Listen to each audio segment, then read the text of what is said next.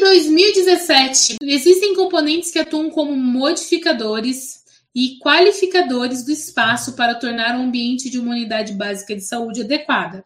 Assinale a alternativa que apresenta uma recomendação para os espaços mencionadas na PENAB.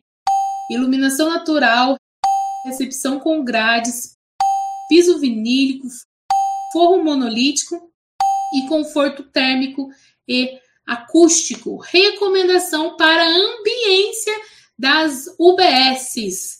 Qual desses está mencionada na PENAB? Iluminação natural, recepção com grades, piso vinílico, forro monolítico, conforto térmico e acústico. Olha lá, conforto térmico e acústico, ambiência, fatores modificadores e qualificadores da UBS.